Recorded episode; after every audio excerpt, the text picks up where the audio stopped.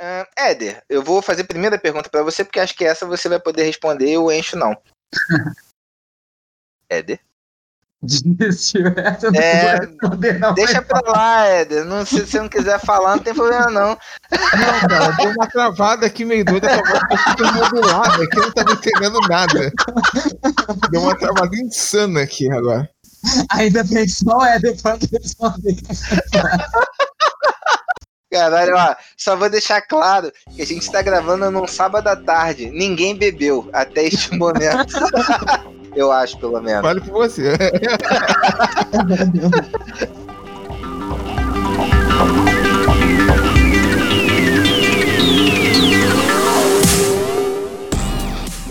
Saudações a todos, bem-vindos a mais um Rádio Retropunk. Hoje aqui comigo estão ele, a nossa biblioteca ambulante, Éder Marques.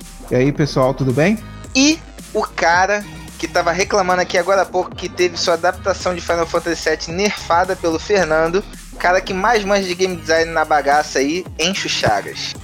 E aí, galera, o Fernando vai ouvir e vai falar, pô, nem foi isso que eu falei. eu ia chamar falando que é um cara que caiu um, grau ali na minha consideração, porque ele também não gosta de Last of Us, mas eu vou deixar isso para um outro momento. Tem isso também. Galera, hoje a gente está aqui reunido para falar sobre Mouse Guard. Então, essa última semana a gente já teve um vídeo no canal do como que joga do Mouse Guard. Só que é um jogo que ele tem bastante nuance, dá para aprofundar bastante a conversa, então a gente chamou o Encho, que é um dos caras que mais manja da parada, para trocar uma ideia. Antes da gente entrar de fato no cast, queria dar dois lembretes aqui. Essa quarta-feira, também conhecido como amanhã, dia 17, a gente tem um workshop no canal sobre como montar mapas com o Matheus Buffoni. Se vocês pegarem, teve um vídeo já do Matheus fazendo mapa, a galera curtiu pra caramba, então a gente trouxe ele para fazer esse workshop agora. E dia 19, a gente tem um workshop também para falar sobre Roll20, mais focado no Savage Worlds. Então acompanha a gente nas redes sociais para você ficar sabendo os horários tal, tudo certinho. E aproveita que está acompanhando nas redes sociais, segue lá para dar aquela moral para os amigos. Indo agora ao que interessa, Mouse Guard. Uh, Éder, eu vou fazer a primeira pergunta para você, porque acho que essa você vai poder responder, eu encho não. Como que o Mouse Guard chegou na Retropunk? Como que foi o lançamento dele? O que, que a gente fez? Foi financiamento? Foi pré-venda? Fala um pouquinho só desse contexto do Mouse Guard na editora, antes da gente falar do jogo em si. É, Mouse Guard, assim, é um título grande lá fora, né? um título premiado com, com, com indie, é, melhor jogo indie, é, foi premiado com N, e era um título bem famoso, e desde que a gente, desde que a gente tem editora, sempre foi um título cobiçado, acho que por muita gente dentro do, do meio do RPG, né? Uh, o Fernando, por um tempo, tentou contato com os caras, os caras nunca respondiam, até que um dia, do nada, anos depois, o cara mandou um e-mail para a gente falando se a gente já estava interessado. É, e o Guilherme fechou a licença né, do, do Mouse Guard da segunda edição, que é a edição que a gente lançou aqui no Brasil. A gente fez um financiamento coletivo dele, trazendo o livro, a caixa do Mouse Guard, que é cheio de coisas, assim, são tantas coisas que você pedir para lembrar exatamente o que é, é, é, dado, é carta, escudo, tem suplemento, tem os suplementos exclusivos que a gente criou aqui, enfim, é uma caixa bem bacana, né? E depois a gente ainda fez um leite pledge. E até já pegando uma primeira pergunta aqui do Thiago Coroa, é, ele falou: as aventuras e campanhas do Late Pledge estarão disponíveis para quem não apoiou? Eu compraria, principalmente se tiver em formato físico. Então, as aventuras, algumas delas a gente já lançou no site, é free pra galera baixar. E a campanha a gente está estudando se a gente vai vender, assim. Provavelmente a gente vai colocar a venda ainda por, por esses dias. Então agora, é, seguindo mais para falar do cenário de Mouse Guard, o que, que, vocês podem me falar num contexto geral? O que, que é o mundo de Mouse Guard? O que, que é o cenário do Mouse Guard?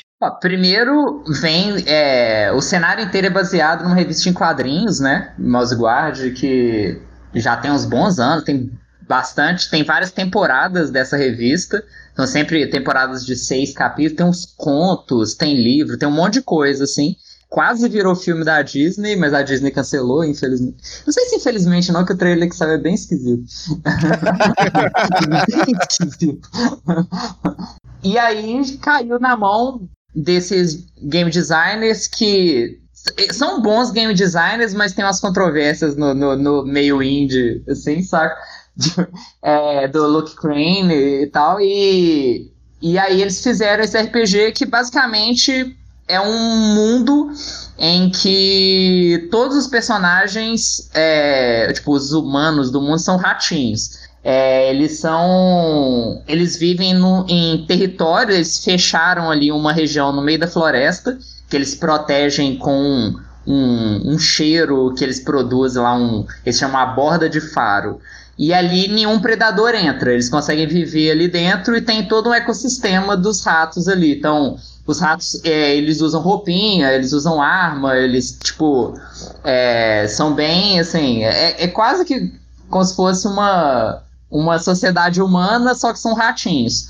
Só que o grande lance, que é o que diferencia o, o, o Mouse Guard até em relação a outros universos antropomórficos, assim, é que eles são muito fracos. fracos tipo assim, no, no, no ambiente geral, assim, no mundo que eles vivem ali, os ratos estão sempre sobrevivendo, fugindo e se escondendo. Eles são muito fracos. Tipo, toda hora que entra um bicho sem querer dentro dos territórios, tipo uma cobra. Uma cobra, tipo, caralho. É, tipo, a, a dica é corre. Não tem como enfrentar, sabe? Tipo. E basicamente o jogo, o RPG traduziu isso muito bem. Assim, tipo, é um jogo extremamente mortal em que você tem que sobreviver as coisas mais absurdas, tipo, uma chuva é um inimigo absoluto, é tipo, muito difícil enfrentar uma chuva, sabe? Tipo, tudo é um problema muito grande, assim, e as suas tarefas normalmente são coisas simples, assim, é tipo, abrir caminho entre uma cidade e outra, é, ir lá colocar mais da borda de cheiro, é, levar comida de um lugar para o outro. Só que aí dentro disso vão nascendo as histórias muito massas tipo, do jogo. E o que é lindo do RPG é que as mecânicas do jogo foram criadas para te trazer sempre essa experiência. Então é um jogo muito mortal, é um jogo que ele, ele funciona muito no lance de jornada, de viajar muito, de te colocar em risco. É, é bem assim, eu gosto bastante. É um dos meus RPGs favoritos. e deixa eu perguntar uma coisa, Encho. É, o jogo ele fala muito da questão da as tuas motivações, né, em uhum. fazer o que você faz.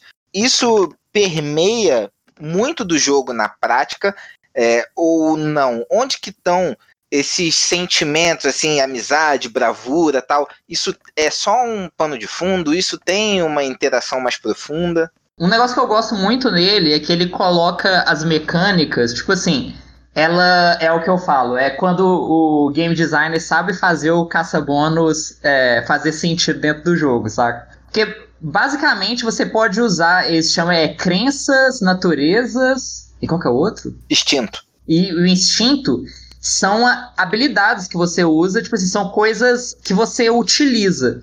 Então você, no começo da sessão, você sempre pode mudar algumas delas. É, elas vão te dar XP se você fizer elas bem, como normalmente acontece em outros RPGs, porém, você usa elas mecanicamente. Então, quando é, aparece um inimigo, se o seu instinto te permite, por exemplo, você tem o um instinto de quando aparece um inimigo, eu saco minha arma na hora. Então você não precisa sacar durante a conversa, você não perde tempo com nada disso. Você, é, ou você esconde, então você já começa escondido. É tipo, é um caça-bônus mesmo. Você, você usa o, o seu, seu instinto, o seu, o, seu, valor, a forma, o que quer que você colocou ali, né? É uhum. como, viram poderes do seu personagem. Você usa mecanicamente. Então, é tipo, caçar bônus nesse jogo significa interpretar mais seu personagem, sabe? Entendi. E você falou um pouco ali da, da questão do cenário, né? Que tudo é muito, é, muito agressivo para os ratinhos, que eles são muito fracos. E tem uma dúvida aqui do Ricardo A. Santos, que ele mandou lá no Twitter, que é a seguinte: só a Sociedade dos Ratos vive numa era, entre aspas, medieval, ou o mundo dos humanos também está nessa era no jogo? Tem alguma referência a isso, ao mundo dos humanos? Não? Como é que é isso? Não tem. Eu, inclusive, procurei muito para saber o que que tinha, assim, é, com referência a humanos. Humanos nunca citaram, né? Tipo, pelo menos oficialmente nos quadrinhos e tal. Que eu montei para Retropunk o Guia dos Territórios, e eu fiz uhum. uma pesquisa enorme, lendo todos os quadrinhos, contos, assim, que eu fui procurando tudo que tem de Mosiguard, para ver o que que tem, o que que não tem, quais áreas foram citadas ou não, e como foram citadas e tal.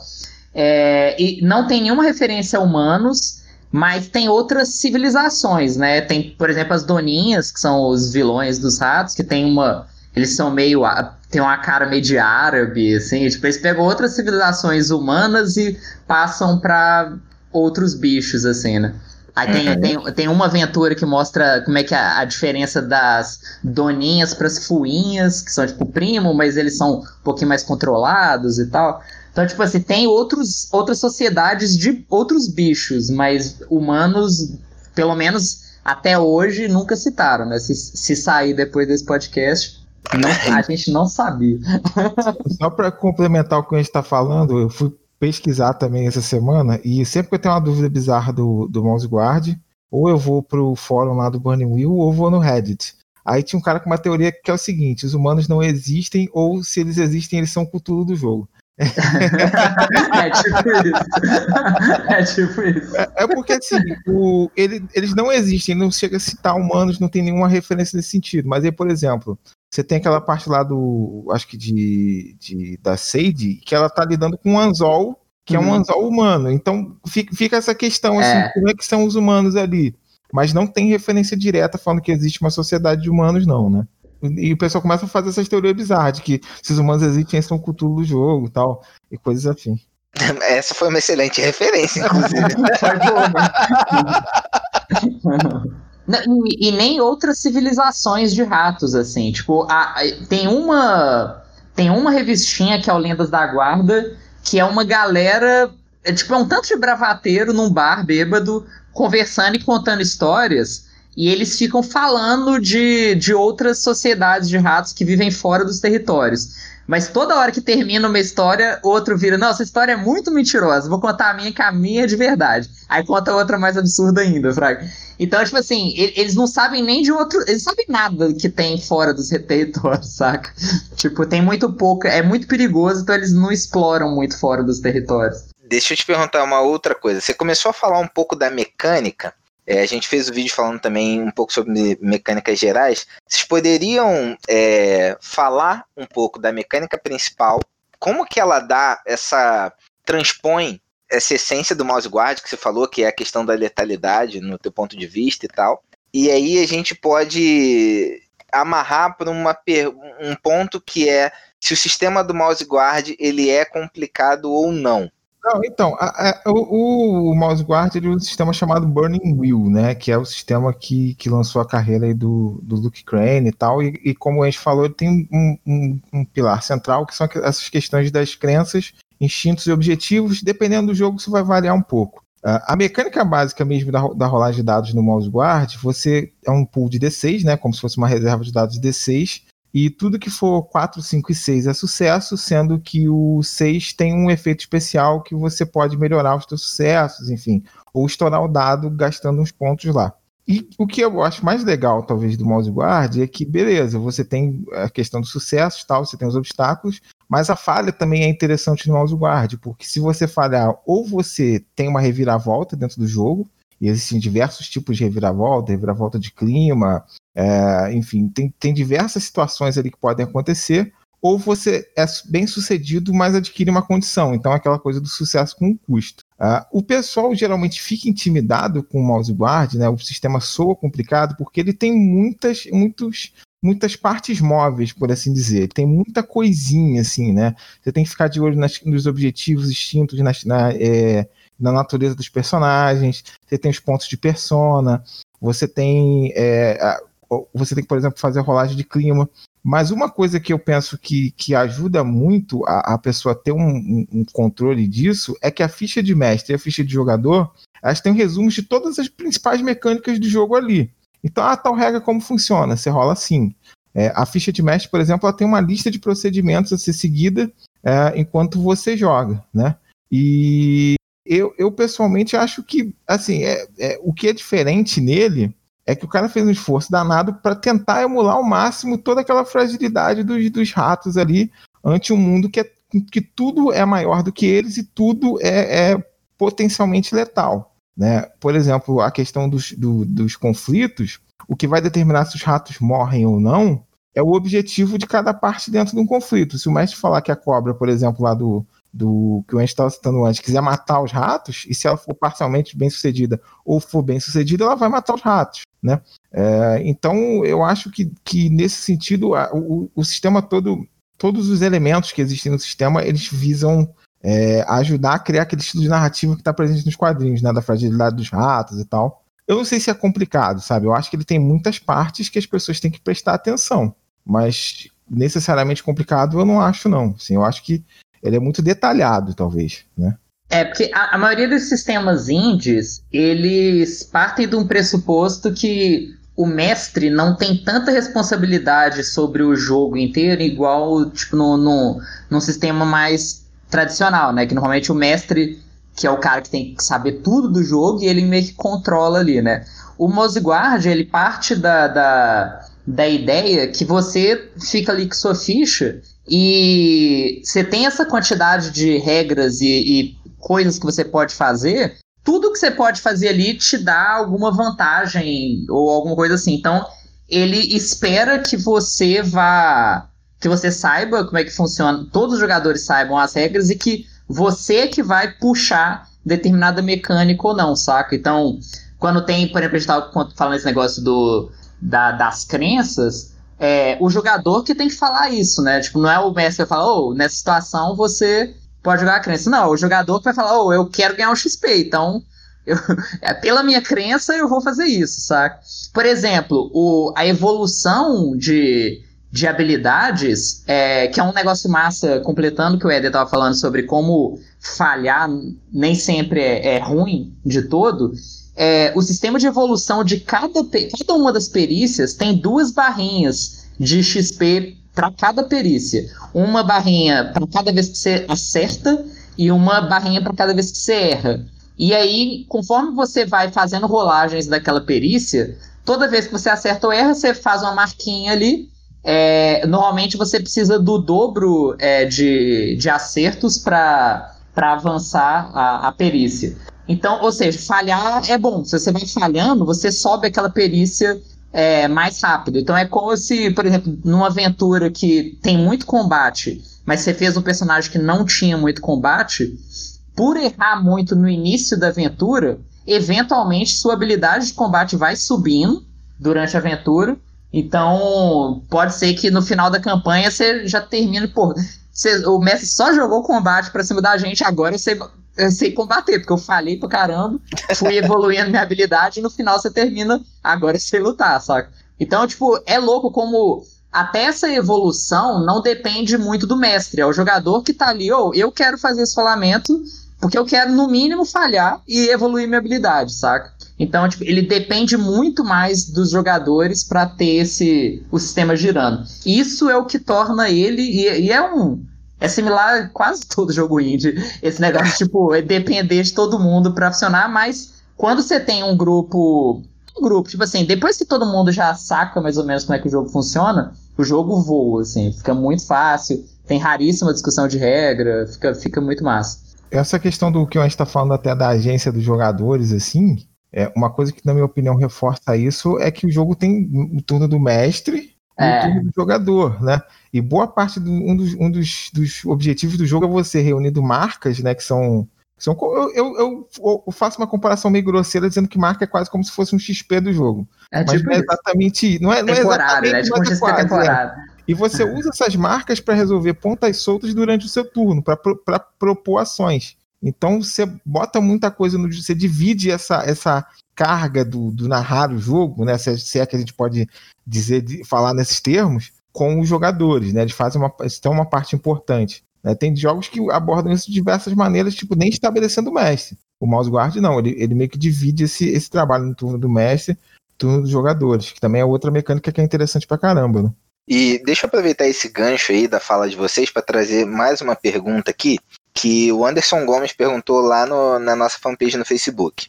Oi, gente, gostei muito da proposta do Mouse Guard, mas aqui vai uma pergunta difícil. qual o tipo de dificuldade vocês conseguiram perceber em narradores de primeira viagem? Tipo, qual insegurança é, que às vezes o narrador tem em conhecer o sistema pela primeira vez, como evitar isso, é, qual a maior facilidade que o narrador vai encontrar no mouse guard.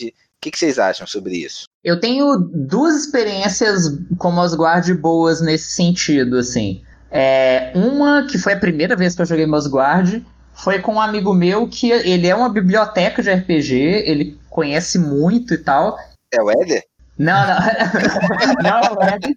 É um amigo meu aqui de BH, mas ele fica com raiva mesmo, porque os sistemas favoritos dele são os sistemas mais chatos do universo. Ele gosta, tipo, de Exalted, ele gosta, tipo, os jogos que tem as regras mais complicadas é os que ele normalmente mais gosta, e ele pira só nas piores coisas do jogo, eu nunca entendi isso. E no dia que ele, e ele comprou o Mozguard, estava empolgado, falou, vou mestrar para vocês. Aí eu tava, não, mano, mas tipo, e eu, eu, eu nem conhecia o Mouse Guard ainda. Falei, não, velho, ainda é baseado em Burning Will. Eu não sou tão fã de Burning Will. Não sei como é que vai ser isso, não. Aí, tipo, quando a gente foi jogar, velho, eu vi que o sistema era imune ao cara. Saca? tipo, tipo assim, vai começar uma viagem. Aí, ah, vou fazer aqui o um rolamento de olhar, olhar o tempo. Aí eu falhei tipo, fala em observar o tempo, vai chover, saca? Não é, não é tipo, o, Messi tinha preparado o negócio, não, agora vai chover, saca?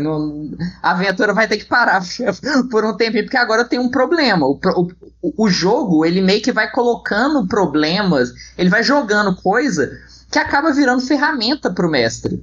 Então, eu ali eu fui vendo que o jogo e depois eu fui ver acompanhando o stream da galera lendo e jogando ao mesmo tempo, vendo o pessoal meio começando meio, ah, vamos ver no que dá e acontecendo umas coisas muito malucas, porque cada rolagem que você vai fazendo vai gerando mais coisa que vai acontecendo e vai e rola outra coisa, e rola outra coisa. Saca, o jogo parece que vai crescendo sozinho, é meio, eu acho meio maluco como rola.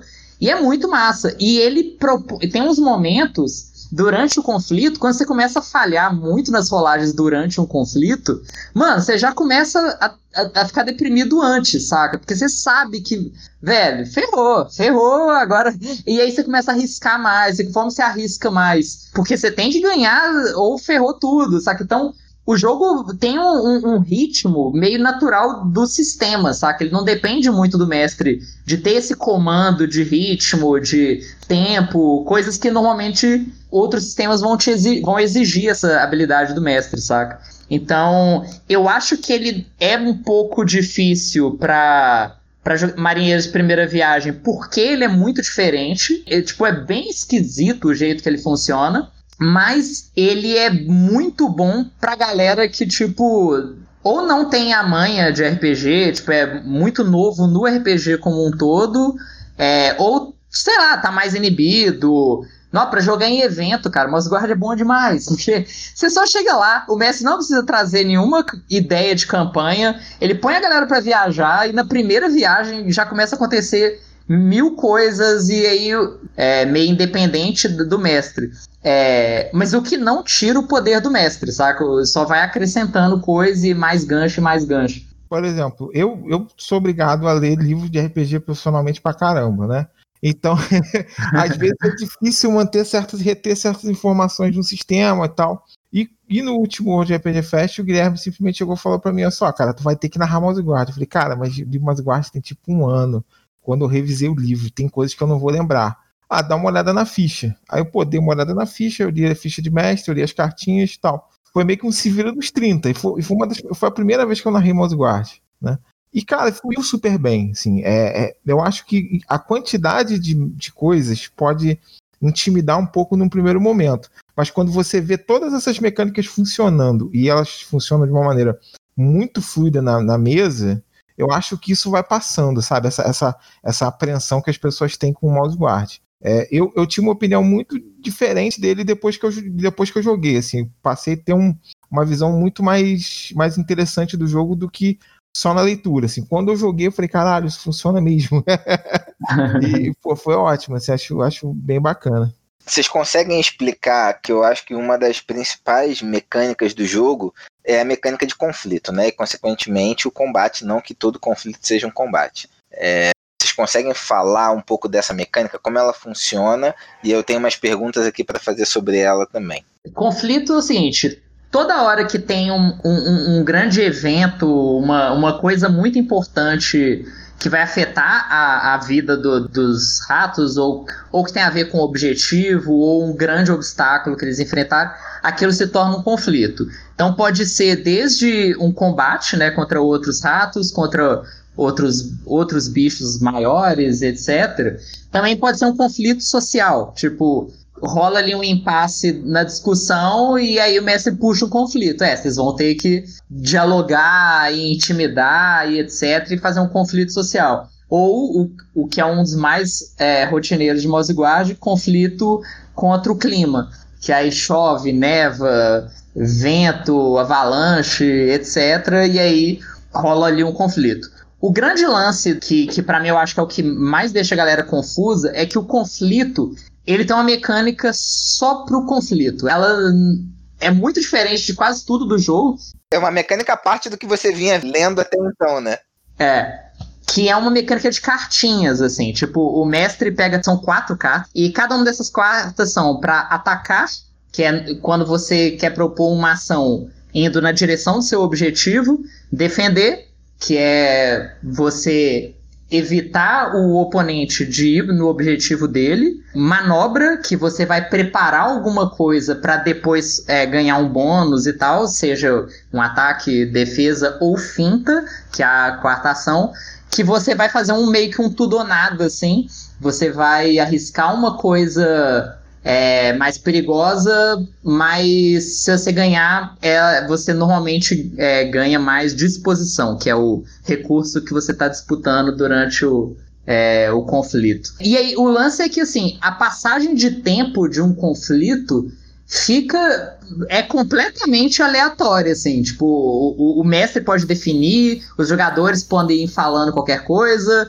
porque é, é assim, põe aí três cartinhas, das quatro você vai escolher três para colocar ali, e aí vai revela uma, depois revela outra, e aí tem um Joquempo, assim, tipo, ataque contra ataque, aí não acontece nada. Ataque contra finta, aí o cara da finta se ferra.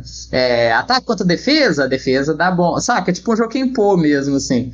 É, então, é meio maluco, é meio diferente de tudo e por isso que eu acho que é a mecânica que gera mais problema.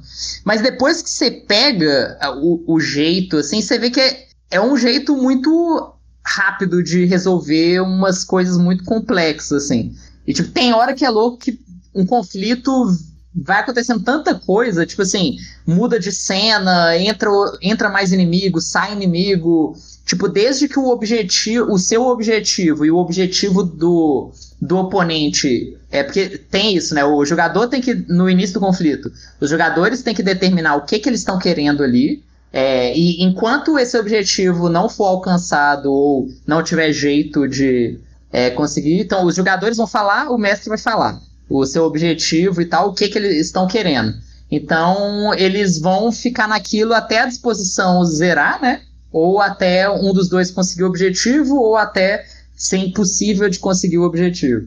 E aí fica ali aquele negócio. Então, é, por exemplo, a tempestade pode durar dias, saca? Não precisa ser só uma ceninha ali de horas. Pode ser. Cada rolagem é um momento diferente, pode ser um, uma cena rápida, pode ser, ah, não, a gente vai construir um refúgio. Isso tudo é uma carta, sabe? Uma ação. Construir refúgio é uma rolagem que você vai fazer de sobrevivência à lista e, pum, construiu a casa, sabe? Então, é bem fluido assim, o funcionamento do conflito. Na questão do combate, é, eu já tenho duas perguntas aqui para fazer sobre isso, mas só para. Vou puxar uma agora, que já introduz uma dúvida e depois eu puxo outra. Foi do Thiago R. Prado, lá no Twitter. Ele falou assim: na realidade, as batalhas do Mouse Guard me traumatizaram. A mortalidade para os camundongos é avassaladora, mas achei um bocado complicado também. Como vocês lidam com as batalhas para que elas sejam mais dinâmicas? Então, eu, eu acho que o problema da mortalidade é ser muito dinâmico. Mas o, o lance é que, assim, o, o jogo não tem um sistema de vida, né? Você não tem ponto de vida, você não tem isso. Você tem várias condições que vão só piorar a situação do seu rato. Então você pode ficar com fome, com sede, machucado, é, doente. Tem mais alguma? Cansado, né? Uhum. Você tem essas condições e só, assim, a, a sua ponto de vida é basicamente o mestre falar. É, eu vou tentar matar todos os ratos. Ou, nesse combate, eu vou tentar matar só um rato. Na hora que matar um rato, acaba o, o conflito, saca? Tipo, que normalmente funciona pra, tipo, um passarinho. O passarinho não vai comer três ratos, saca? Tipo, não, vou ali, vou comer um, ou só quero impedir ele de chegar no ninho dos passarinhos. Depende do que o mestre tá propondo. Uhum. Só que o lance é, na hora que você vai rolando, se os jogadores é, tiverem conseguido uma boa disposição, por exemplo, o mestre determinou que ele ia matar todos os jogadores no começo, ele ganha o conflito. Só que os jogadores conseguem não ter uma derrota tão avassaladora, eles conseguem manter um, algum certo número de disposição até o final do combate.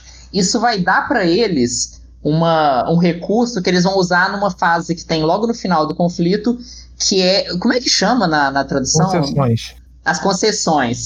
Que basicamente mestre e jogadores vão começar a negociar. Tipo, ó, tá, você falou que ia matar, então você vai. Beleza. Vocês escolhem quem que vai morrer, saca? Tipo, ah, dependendo do que aconteceu ou dependendo da história, vocês podem escolher, tipo, não, morre tal pessoa, porque faz mais sentido dentro da história e tal. Mas aí, tipo assim, para não morrer todo mundo, tem uma tabelinha lá no livro de coisas que tem. Pra não morrer todo mundo, cada um perde um braço. É, tipo, cada um perde um braço e não sei quem não pode nunca mais é, conseguir seu objetivo. Essa aventura que eu, que eu citei agora há pouco, que foi a primeira vez que eu joguei, é, eu tava jogando com uma pata macia e, e o grupo inteiro tava meio que. A, a aventura tava em torno da gente resgatar os meus pais, saca? E foi louco que, assim, na aventura inteira, minha personagem tinha zero relacionamento com os pais dela e tal.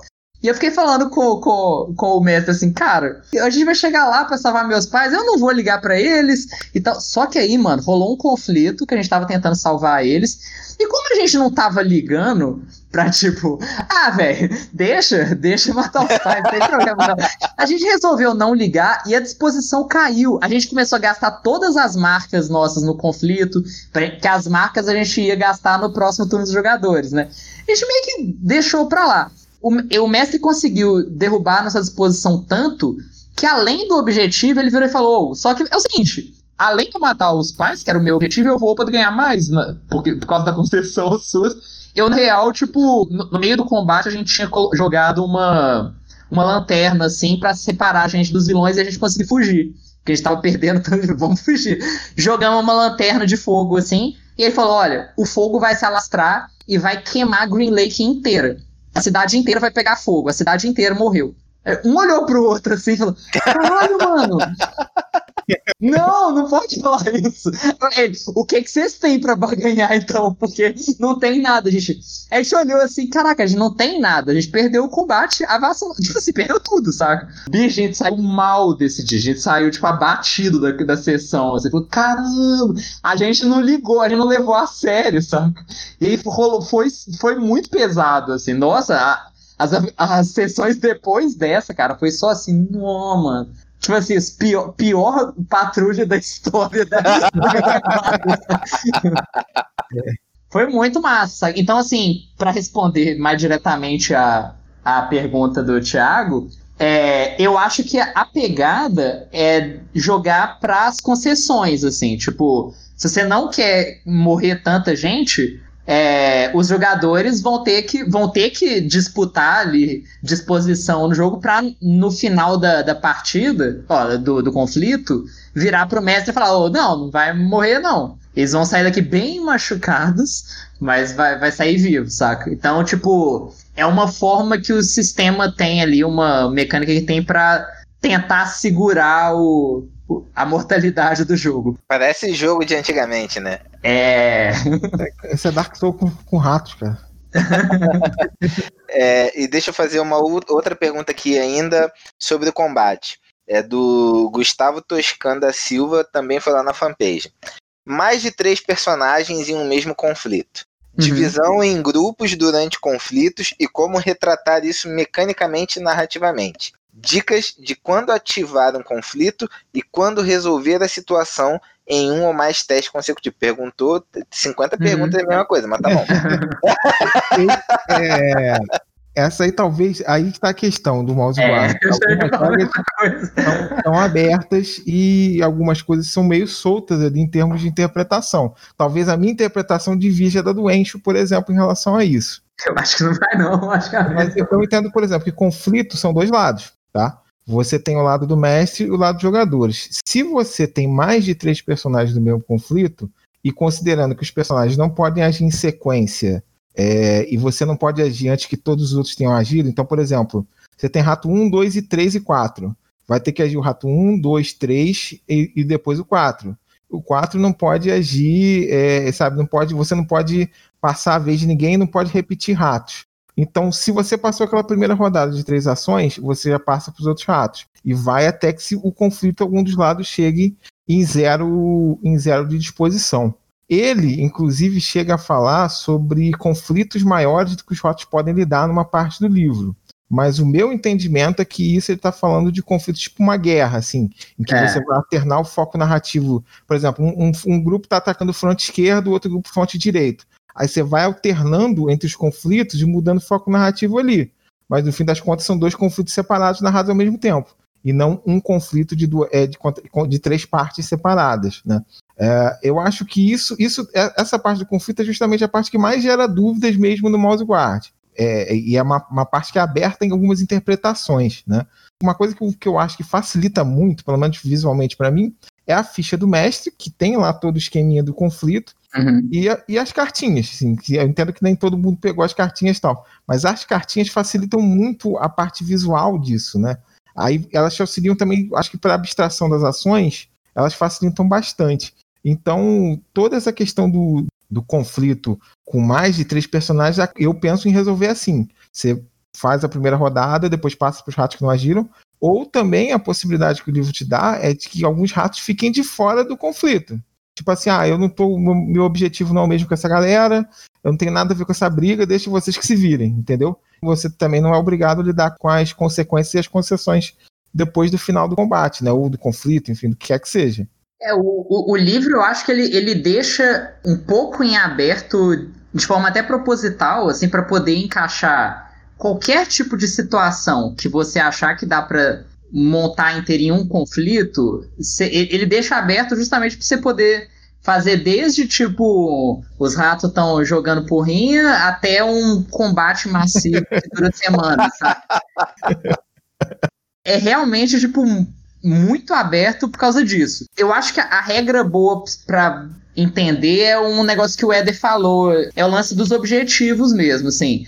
Pelo menos é como eu faço, assim, até na, na nas aventuras que eu escrevo, é, eu gosto de determinar logo no começo, tipo assim, mestre, fala qual que é o seu objetivo é, nesse conflito. Porque o que, que rola? Na hora que os jogadores pensarem em separar o grupo, ó, vamos dividir o grupo, beleza. Então agora são dois conflitos, porque um, uma parte do grupo está indo contra um objetivo, outra parte do grupo está indo em busca de outro objetivo. Saca? Então, tipo, se você vai dividir o grupo, porém, é, eles estão ainda com o mesmo objetivo, tipo, sei lá, um cara que é mais sorrateiro vai passar por trás dos inimigos e tentar emboscar ele mais tarde, ou. Então, tipo assim, mesmo que o, o Rastin tá tentando dar a volta e, e, chegar um pouquinho atrasado, sendo que ele tá ainda trabalhando junto com o grupo em outra frente e tal, mas ainda tá trabalhando pelo objetivo, eu acho que os jogadores podem, assim, fazer, fazer uma rodada de, de, de lances ali da galera que tá combatendo frente a frente ali com a espada e tal, e deixar esse jogador para trás. E aí, mais pra frente, joga lá uma carta de finta ou alguma coisa que seria. Ah, agora é o momento em que esse cara agiu. E aí entra uma das cartas que você vai colocar é finalmente a rolagem desse cara. Entendeu? Tipo, tem umas formas de você usar a, a mecânica do conflito para fazer cenas diferentes, de forma diferente. Mas, no geral, eu acho que o que realmente distingue um conflito é quando os objetivos de uma das partes, né, do mestre ou dos jogadores, é igual ou diferente. Então, se um tem um objetivo diferente, eu acho que tem que ser outro conflito. Eu acho que o objetivo ajuda a delinear bem é. as partes do conflito, né? Definir e, e também ajuda a resolver o pós-conflito, que são a questão das concessões, né? Uhum. Eu tenho a opinião de que o Luke Crane ele deixa algumas coisas meio aberto mesmo, e eu acho que é muito pelo estilo de escrita dele, assim. Tem algumas coisas que ficam meio assim, ah, você pode simplesmente também fazer isso aqui do jeito que você quiser. Tem, tem umas coisas que são assim no meio do livro. Bunny é igualzinho. Eu acho que Mouse Guard talvez seja um dos jogos mais estruturados dele para te falar assim, ó, faça isso, aquilo em tal circunstância. Ah, mas nessa aqui, se você fizer o que você quiser, também tá bom. então, sabe, isso é, isso é bem abrangente, isso é bem aberto, né? Aberto a interpretações, aberto a estilos de narrativa. Por exemplo, como que você pensa assim, ah, uma chuva, um ataque de uma chuva? O que é um ataque de uma chuva?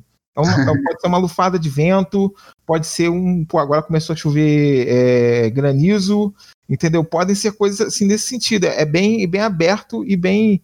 É, ele fala muito do nível de abstração do, do, dos conflitos, que é uma questão que, que, que, que, é muito importante também, que é muito interessante a gente notar, né? Que é, que é bem aberto isso tudo, né? É, isso é um lance que eu acho tão complicado que nas minhas aventuras eu normalmente coloco, assim, tipo, quando vai, por exemplo, conflito de chuva, eu coloco, mestre, isso daqui são algumas ações que você pode usar, porque é muito difícil, é uma finta da chuva. O que, que é uma finta da É muito louco. Aí eu, eu, normalmente coloco ali umas opções, tá? Então, tipo assim, como a finta é um lance que é tipo um tudo ou nada, eu coloco normalmente assim, ó, ela vai derrubar uma árvore no seu caminho, mas se ela falhar, os jogadores agora vão ter um caminho para poder subir para um lugar mais seguro. Então eu coloco ah, isso é uma finta, saca? Tipo, é, tem, tem umas. Não, tem, ele no livro também dá algumas sugestões, mas, por exemplo, é. o Andy, quando faz as aventuras dele, faz essa, essa questão estruturada para o pessoal saber mais ou menos o que, que ele está pensando ali em termos de, de, de, como fazer isso, né? Por exemplo, é. eu dizer uma finta da chuva, pode dizer que ah, deu uma estiadazinha só para depois chover mais forte. pode, pode ser, entendeu? São interpretações diferentes que cabem ali. Né? Pegar aqui uma última pergunta falando de sistema para a gente passar para nossa parte final já, uhum. que é do Eduardo Guimarães e ele pergunta: gostaria de saber melhor sobre as marcas, pontos de destino e persona. É, além disso, uh, achei um pouco complicado o sistema de evoluir em um conhecimento. Então, é, deixa eu ver se eu consigo explicar mais ou menos. São ah, várias coisas cada um. É, é, uma pergunta, uma porrada de coisa ao mesmo tempo.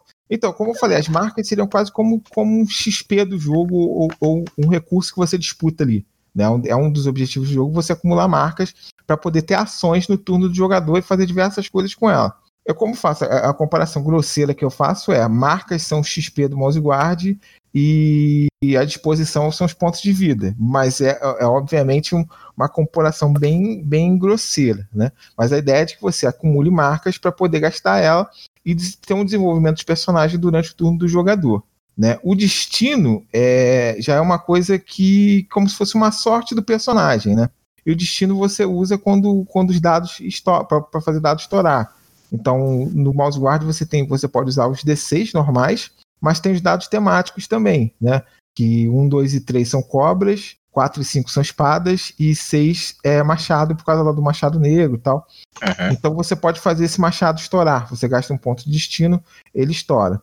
E ponto de persona seria uma coisa meio que uma força de vontade, uma coisa, é, é, uma, uma, vontade interior, uma força interior do personagem, né? Você pode gastar ele para ativar sua natureza durante o jogo. Então ela, ela meio que te ajuda ali em certas circunstâncias né, da sua natureza. E com a questão do, dos conhecimentos, sobre evolução dos conhecimentos, o que, que acontece? Aí tem, tem, um, tem que fazer um parêntese aqui. Conhecimento não evolui. Na primeira edição, você tinha graduações dentro do conhecimento. Na segunda edição, que é a edição que a gente lançou, você não tem isso. E, e, e tem umas partes do livro, até inclusive de errado, que a gente teve que fazer, que, que tinha né, a graduação com, com, com dos conhecimentos. Uh, o conhecimento você usa, tipo, você usa aquela mecânica do fala, eu tenho conhecimento sobre isso e você pode dar um dado a mais numa, numa, numa rolagem que envolva aquele conhecimento, né? E os conhecimentos são abrangentes pra cacete, conhecimento de doninhas, conhecimento de cobras, conhecimento de território, sabe? Qualquer coisa. Você fala, ah, eu tenho conhecimento sobre doninhas, então um teste relacionado a doninha, você pode falar, ah, eu tenho esse conhecimento, e sabe? E, e tem mais outras mecânicas ali. Mas você, teoricamente você não evolui, você pode adquirir novos conhecimentos, né? O que se evolui são as perícias. E mais uma pergunta aqui do Rafael com dois Fs, que mandou lá no Twitter.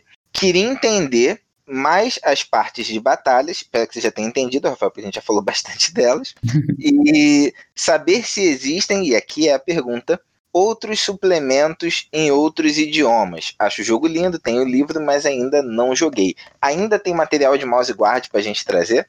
Não, trouxemos tudo e estamos criando coisa nova. é, tem coisa a gente, que a gente tá criando coisa, caramba.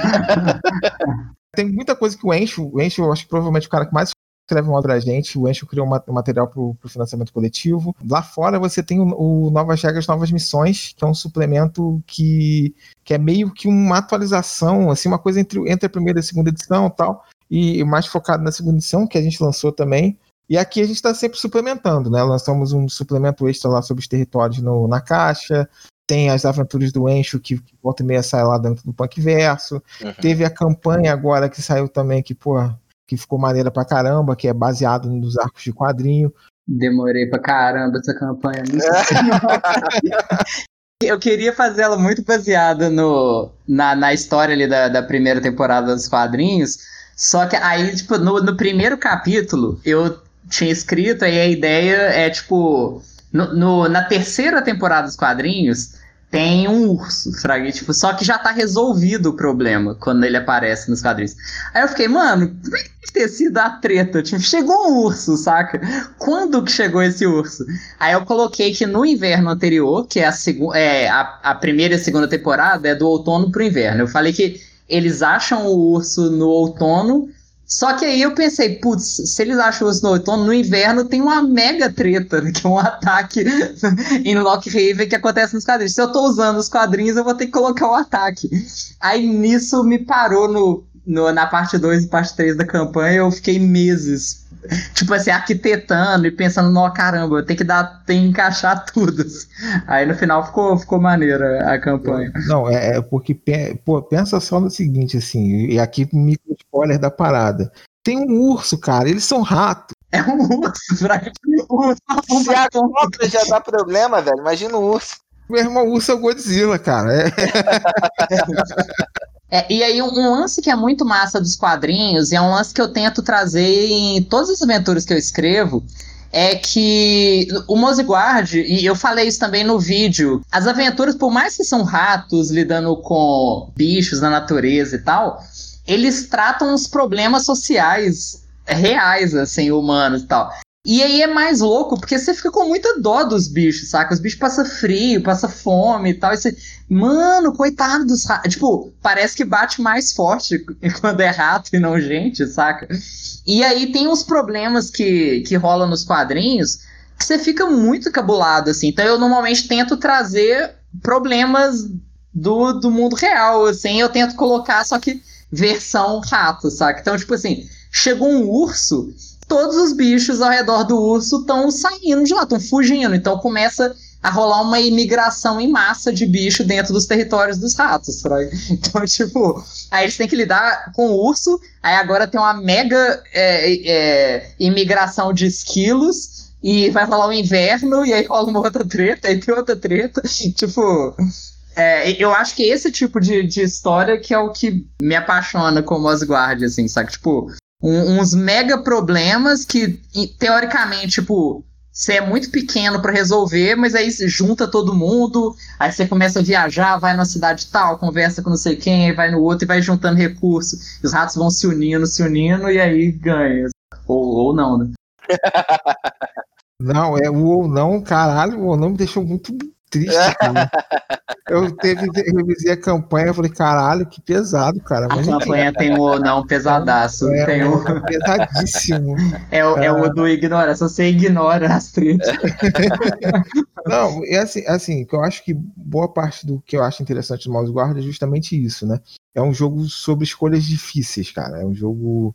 E jogos sobre escolhas difíceis sempre tendem a ser muito bons. Assim. É... pensar que, pô, tu é um rato, meio aquilo tudo tal, você não tem, você tem agência como jogador, mas não tem muita capacidade em relação ao quão o mundo é maior sobre você, as ações têm consequências, E quanto mais você joga problemas em cima de jogadores, quando eles resolvem aquele problema, a sensação é muito, muito recompensadora, eu acho. Então você cria essa avalanche de problemas. Quando os caras resolvem aquilo, porra, é, é uma sensação muito bacana para os jogadores você, passar por esse tipo de experiência. Assim. Então acho que o Mouse Guard é um jogo que propicia muito isso também, né? E aí, a gente vai aqui para as duas últimas perguntas. Primeiro do João Paulo, foi lá na fanpage.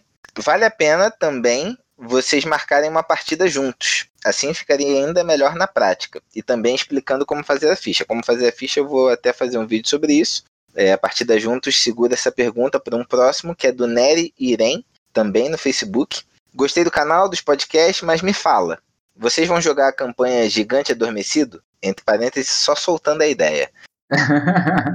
eu tava querendo jogar ela, inclusive. Eu vou, eu vou melhorar essa pergunta. Você vai mestrar ela pra gente, Encho? O meu PC que tá derretendo, né? Eu tava tentando fazer uma... eu tava tentando fazer uma live de Lenda dos Cinco Anéis um, umas semanas atrás. Meu PC derreteu e ficou desligado duas semanas. Eu fiquei. No... Aí eu acho que deve resolver. Aí eu já tô preparando fazer stream. Aí a gente pode jogar o Gigante Adormecido e ser massa. Porra, fechou eu tinha combinado com o Pug lá da RPG Notícias, eu ia jogar outra campanha. A primeira aventura que eu lancei pro site é de um rato que é sequestrado pelas fuinhas e a galera tem que ir lá ver o que, que rolou, assim. Mas podemos fazer o gigante adormecido e isso é massa. Eu, eu ia brincar com eles que quem trabalha com RPG não tem tempo para jogar RPG, né? É. A menos que seja profissionalmente. Né? Não, assim, aí eu não sei se o Daniel já pode falar, a gente está pensando em fazer um canal do Twitch pra gente eventualmente. A gente ainda não, não sabe quando isso, né? É uma questão que a gente tem projeto da editora, porque a, a, a gente tem produzido muito conteúdo pra galera dos nossos jogos, né? A gente a, acabou que a gente meio que tá, tá se voltando para essa parte. O Daniel solta vídeo toda semana lá no YouTube, tá com a revista agora também produzindo bastante conteúdo dentro da revista. Então a gente, a streaming é um próximo passo desse, desse projeto aí, né, de, de, no longo prazo. A gente só não sabe quando. Mas... Que vai sair, vai. Já vou deixar aqui. A stream vai sair. Primeira stream que a gente vai fazer. Mentira, pode ser que tenha uma antes. é a stream Coringa, que já tá pronta, que a gente não fez ainda, mas se não ser a stream Coringa, a primeira vai ser do jogo do Encho. Pronto. Pode tá, ser, pode tá ser. aqui. Já joguei, joguei pro universo. Agora. É. Prometeu tem que fazer, meu irmão. É, sempre animo, cara. O Mouse Guard eu sempre animo, cara. Eu acho que você tem um bom demais. E pra gente fechar aqui o programa, pra quem é o Mouse Guard RPG? Pensando em perfil de idade, em perfil de jogador. Vocês já falaram isso lá no início, mas só pra gente fechar e com uma ideia bem é, direta ao ponto. Assim, na tua opinião, Éder, para quem é o jogo, e na tua opinião, Encho, para quem que é o jogo? Por mais que sejam ratinhos e bonitinhos e tal, eu não aconselho para criança. Porque, cara, do nada ele fica muito bad vibe e muito pesado. Assim, ele é, o nível de mortalidade dele é muito alto e tal. Então, mesmo sendo ratinhos, fofinhos e tal, eu acho que ele ainda é um jogo mais adulto, assim. E gente que gosta de história, assim. É, se, se você não pira tanto naquele jogo simulacionista de ter, ah, tem aqui minhas armas, meus poderes, e eu vou fazer três ataques por turno e tal. O Mosguard não tem isso, não tem nem turno direito, saca? Então é mais de construir uma história, todo mundo junto. Então quem tem essa pegada do jogo de contar histórias e, e que anime de os ratinhos passando frio e fome, é por aí o jogo. e pra tu, Éder? Ah, cara, assim, é muito complementando o que a gente falou. Eu acho que é um jogo para quem gosta de histórias que envolvam escolhas difíceis, né? Para os ratos são, são postos contra a natureza ali a todo momento. Para aquele pessoal que vai se importar e sentir falta dos personagens quando acontecer alguma coisa com eles, sabe? Para quem quer se apaixonar pelos personagens, pelas histórias, eu acho que Mouse Guard é um ótimo jogo. Né? As histórias em quadrinhos também são muito maneiras, então o pessoal que curte as histórias de quadrinhos vai ter dentro do, do jogo um, um sistema que, que emula bem todo aquele estilo de narrativa. Uh, e, cara, e para quem gosta de RPG bom no geral, eu acho que o Mouse Guard é um baita, baita exemplo, assim. É, não foi laureado à toa, né? Um jogo que, porra, tem, tem, tem diversas mecânicas maneiras. É, é um jogo muito bonito, é um livro muito bonito. Isso é verdade. Né? As ilustrações são bonitas demais. É, é porque assim, é, o livro, a gente fala muito do Luke Crane aqui focado no sistema e tal, mas ele, toda a ilustração do livro, foi feita pelo, pelo David Peterson, que é o autor dos quadrinhos originais. E o cara é sensacional, assim. O, o livro todo é muito bacana tal. Uh, quem, quem tiver oportunidade, então, de pegar a caixa também, que a caixa é foda demais, é, um, é, é lindíssima. Eu tava falando com o pessoal que eu tava da editora que eu tava até com pena de abrir minha caixa. Tem parte das coisas tá no plástico ainda, que eu nem abri, cara. então, pra galera que gosta de um bom RPG, que quer contar boas histórias, que quer ter um sistema sólido para favorecer estilos de narrativa de escolhas difíceis, né, de que os personagens importam, de que você vai ser confrontado por dilemas, dilemas éticos mesmo. É o que, que é mais importante, o, o, o, meu objetivo pessoal ou o objetivo geral da missão. Né? Os ratos vão ser confrontados com isso constantemente. E ser confrontado com isso dentro do jogo te dá elementos mecânicos dentro do jogo. Então, sabe, é, eu acho que, que nesse sentido o Mouse Guard é um baita de um jogo para quem gosta de, de jogos assim.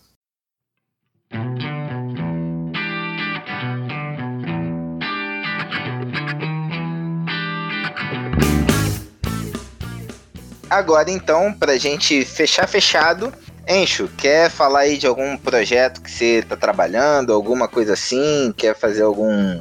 dar alguma mensagem sua? Agora que meu PC vai voltar a fazer. Eu, eu tava fazendo umas streams, eu vou passar pro YouTube. Eu não gostei, não tô, tava tão satisfeito com o Twitch, eu vou começar a streamar no, no YouTube. Mas na real eu tenho dois canais do YouTube, então é, o canal do Encho Indie Studio, é, que lá você vai achar é, meus vídeos falando de teoria de jogos, game design. É, eu falo mais de, de jogo é, RPG, jogo narrativo, jogo de tabuleiro, mas eu também, eu, aliás, minha carreira de game design foi mais no digital do que no analógico, né? Eu fiquei mais conhecido como é, é, autor de RPG, mas eu tenho muito mais anos com, com o jogo de computador, né? É, então eu, é, meu canal lá fala muito de game design no geral, assim, né? Como fazer jogos e tal, e é, numa pegada bem teórica, assim, eu não sou tão prático, tipo, de falar de programação, etc, né? Tipo, então é o Encho Indie Studio. E tem o canal do Encho. Simples assim. Canal do Encho é onde eu coloco é, stream, é, vídeo de eu falando merda. A gente, tipo, gravei um episódio falando de Betosta Galáctica. Tem umas coisas aleatórias, assim. Então o canal do Encho é onde eu coloco todo o resto das minhas bobagens e tal. e é isso. Procurando no YouTube os dois, que aí você tem acesso a tudo. Galera, então estamos chegando aqui no final do nosso programa. Encho, cara, obrigado demais pela presença. Foi maneiro pra cacete. A gente ainda tem que fazer um podcast da polêmica para falar sobre The Last of Us. Eu, Podemos. você e o Ed. Podemos. falar de jogo eu sempre animo, só chamar. Mesmo que esse jogo seja ruim, né? Eu acho que o pessoal gosta mais de me ouvir falando mal das coisas. Ó, todo workshop que a gente faz do Retropunk, a gente despenca falar mal de Vampire. Todos, todos. A gente tá, tá falando de qualquer coisa, mas e Vampire? ah, valeu, gente. Éder, obrigado e até a próxima. Valeu, galera. Valeu. Meu coração já não sabe a quantas anda, feito roda de ciranda, anuncia o carnaval. Meu coração já não sabe a quantas anda, feito roda de ciranda, anuncia o carnaval.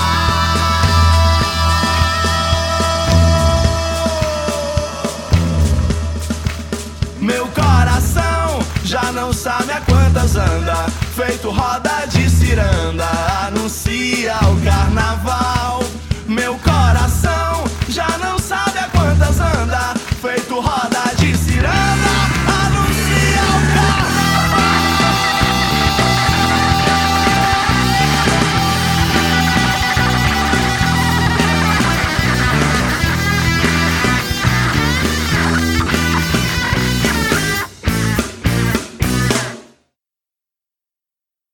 Tá, e o Encho falou de Battlestar Galáctica, cara. Battlestar Galáctica com ratos, hein?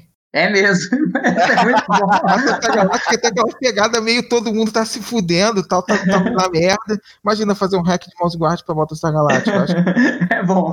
Eu acho, eu acho da o estilo de narrativa é parecido, cara. Todo mundo se fode o tempo todo, tá todo mundo morrendo, tá tudo caindo aos pedaços, assim, é um negócio, um negócio meio brabo. Né? Mas é só uma ideia aleatória que eu joguei. o, o vídeo do Harrison Ford jogando Uncharted, já viu esse vídeo? Caralho, Anjo, o que que tu anda assistindo, cara? cara, vídeo do Harrison Ford.